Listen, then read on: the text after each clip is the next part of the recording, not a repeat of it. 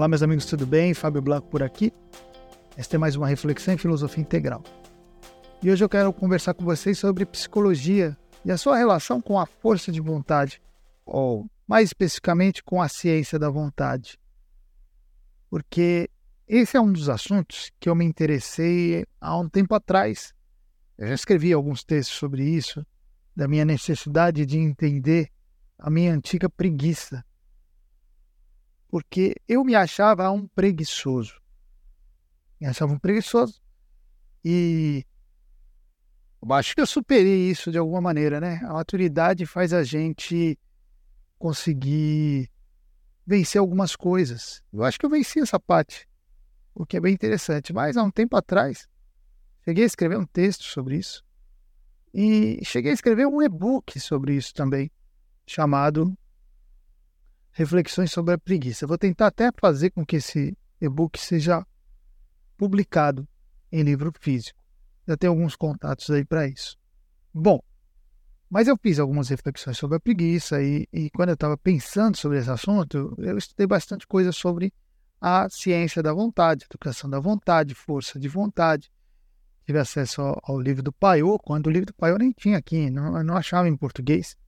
Acabei achando uma, uma um exemplar em espanhol na época. Depois uh, publicaram aqui em português. Foi muito bom. É, na época eu lancei até um curso né, sobre educação da vontade. Pois bem, é, uma coisa que me chamou a atenção quando eu comecei a estudar o assunto um pouco mais de profundidade foi como a psicologia ela foi, ia confirmando aquelas coisas que eu havia aprendido na igreja mesmo eu havia aprendido no cristianismo. E é interessante porque a psicologia, ela tenta se afastar da religião. A psicologia, especialmente, né, como ciência, porque a, a, a psicologia, obviamente, vai querer fazer isso porque ela é uma ciência nova, ela é uma filhota do, do, da modernidade. E a modernidade ela, ela nasce exatamente como uma oposição ao pensamento teológico, ao pensamento mais religioso. Então, uma ciência que nasce em pleno século XIX, quando o que importava era a racionalidade, o que importava era a experimentação, era a ciência. Obviamente que ela traria para dentro de si todo o ranço contra a religião. E foi isso exatamente que a psicologia fez. Então, a formação psicológica, o pensamento psicológico, a ciência psicológica, a cultura, sei que a gente pode falar assim, é porque as ciências, elas desenvolvem culturas, né? Elas desenvolvem formas de pensar que são muito próprias. E a, a, a ciência, a psicologia como ciência também desenvolveu isso e é, é, desenvolver essa necessidade de tentar se afastar o máximo possível do pensamento religioso. Então a gente percebe, né? Sem contar as questões ideológicas que hoje tomam também os meios, né? Mas, é, em geral, a psicologia ela tem de se afastar da, da religião, do pensamento religioso, das questões, das questões da fé. E sempre quando ela estuda a fé, inclusive, ela vai fazer isso como um espectador, como um, um analisador da fé, né? Nunca da parte de dentro, mas sempre como usando a fé como um objeto, um objeto de observação. Só que quando você começa a estudar, e aí que é a questão da ciência da vontade, quando você começa a estudar a, a ciência ligada à força de vontade, as questões que envolvem a força de vontade, quando eu, eu comecei a estudar por autores modernos, obviamente. Eu percebi que quase tudo aquilo que os autores modernos identificam, comprovam, experimentam e, e veem que existe, já tinha sido intuído lá atrás pela, pela sabedoria antiga, pela sabedoria religiosa. Então, tudo aquilo que na nova ciência estava ali sendo experimentada e comprovada. Os caras lá atrás já tinham falado, já tinham falado. O, o, que, o que eu percebi é o seguinte: os novos pesquisadores simplesmente confirmavam, quase assim, sem qualquer novidade, quase sem qualquer novidade, aquilo que a sabedoria antiga já dizia. Por exemplo, vamos dar um exemplo básico, baseado no, no cristianismo, simplesmente, que é o conhecimento antigo mais próximo de nós, que todos nós temos mais familiaridade. O que, que o cristianismo ensina? Ensina que o homem tem uma natureza decaída. E o que é essa natureza decaída? É uma tendência para o inferior, ou seja, uma tendência para privilegiar aquilo que é animalesco, aquilo que é instintivo, aquilo que é reativo, aquilo que faz parte do homem corporal, do homem corporal. Aí você vai nos, nos estudos dos uh, novos pesquisadores, dos pesquisadores da ciência da psicologia, a gente vai ver o seguinte, que eles o tempo todo fazem pesquisas e pesquisas exatamente para conform, conf, confirmar isso, de que nós todos somos, se deixarmos escravos dos nossos instintos, escravos das nossas tendências, escravos das nossas inclinações. Ou seja, há nos homens uma dificuldade universal de fazer com que o corpo e a mente trabalhem em nosso favor, ou seja, em favor daquilo que nós queremos, que nós chamamos de vontade. Ou melhor ainda, que o corpo e a mente trabalhem em conjunto para isso acontecer. Então você vai ver as pesquisas e, e os experimentos o tempo todo é isso. Olha, nós temos uma grande dificuldade de colocar em prática aquilo que nós determinamos para nós mesmos. Por quê? Nós determinamos uma coisa que é a nossa vontade, que normalmente está ligada àquilo que nós entendemos que é melhor, que é bom, mas na hora de aplicar há algo que atrapalha, que são as nossas tendências, as nossas inclinações, os nossos instintos, as nossas necessidades corporais e psíquicas. Ora, bolas, não é exatamente isso que o cristianismo ensinou. Não é exatamente isso que significa a tal da natureza decaída que o cristianismo ensina, ou seja, o homem tem uma tendência para o inferior. A gente vê isso na psicologia. Olha, fazer aquilo que é melhor, fazer aquilo que é superior, fazer aquilo que é bom é difícil. Fazer aquilo que é superior é complicado. Você precisa se esforçar, você precisa criar bons hábitos, ou seja, você precisa mudar, ou pelo menos domar a sua natureza inferior. Caramba, mas isso é exatamente o que dizem todas as tradições antigas.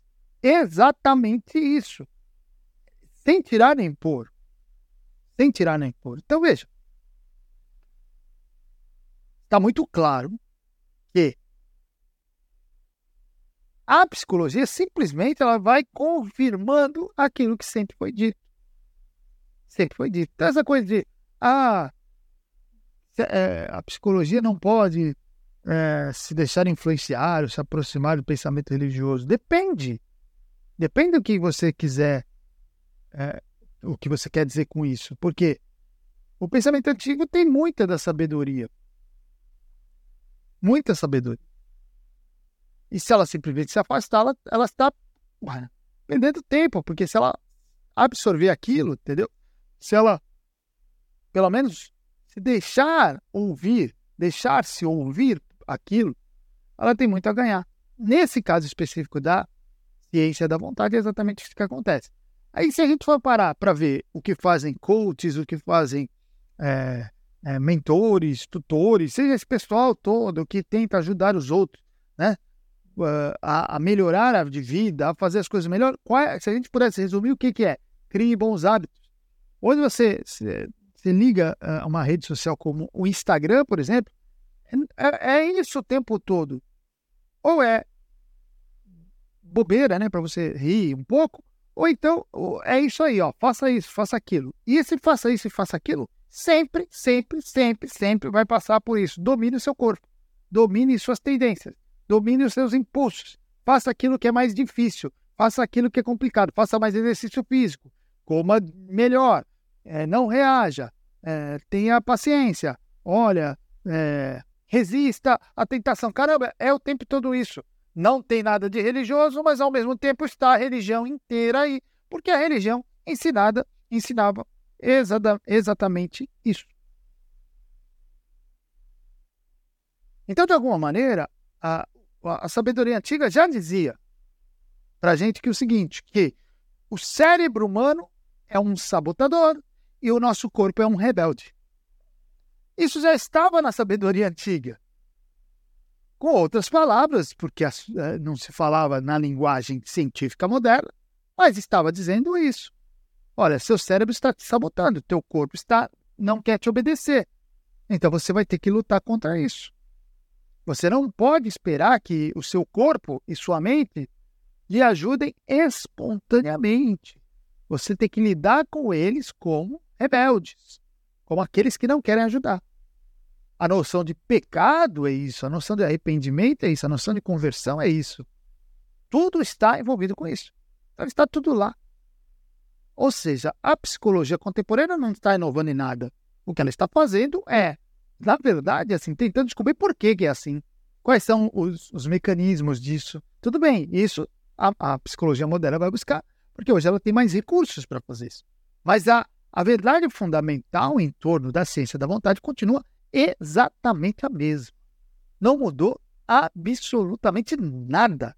Eu posso dizer, assim, que quando se fala em ciência da vontade, a psicologia praticamente não acrescentou nada. O que não é demérito nenhum, é porque não tinha nada a acrescentar, porque já estava tudo dado. Ela apenas está, assim, esmiuçando, tentando esmiuçar um pouco mais as razões disso acontecer. Né? Se a gente olhar o que o cristianismo ensina, sempre ensinou sobre, por exemplo, a mortificação da carne. O que é a mortificação da carne?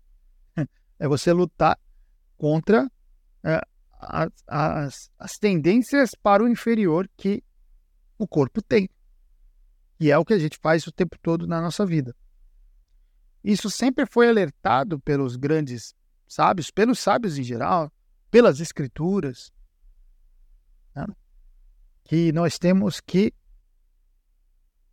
tomar cuidado pelos, com os perigos do instinto, né? da, da nossa natureza animalesca. E uma coisa que também a sabedoria antiga sempre ensinou é que nós não precisamos negar a nossa natureza, mas domesticar, domar a nossa natureza. Interessante. Vê que quando se falou um pouco em negar a natureza, já entramos aí numa numas vertentes mais gnósticas, mais heréticas, né? Do ponto de vista cristão. Mas o cristianismo mesmo nunca falou para negar nada. Não é para negar nada. É para domar, para domesticar a sua natureza. É para fazer com que a natureza obedeça à sua vontade, à sua cabeça. Tá. Então, quando a gente lê muitos autores de psicologia moderna que tratam do tema da vontade, nós vamos ver que, mesmo sem eles quererem, às vezes até com eles negando isso aí, nós vamos ver que aquilo que eles dizem vai, vai, aquilo que eles dizem vai corroborar muito do que as tradições já vêm ensinando há muito tempo. E o que, que a as tradições ensinam? É o seguinte: você quer fazer algo bom, você quer fazer algo relevante, você quer fazer algo duradouro nessa vida, você vai precisar vencer as inclinações da sua natureza. Você vai precisar vencer o seu corpo. E não é isso que a psicologia também nos ensina?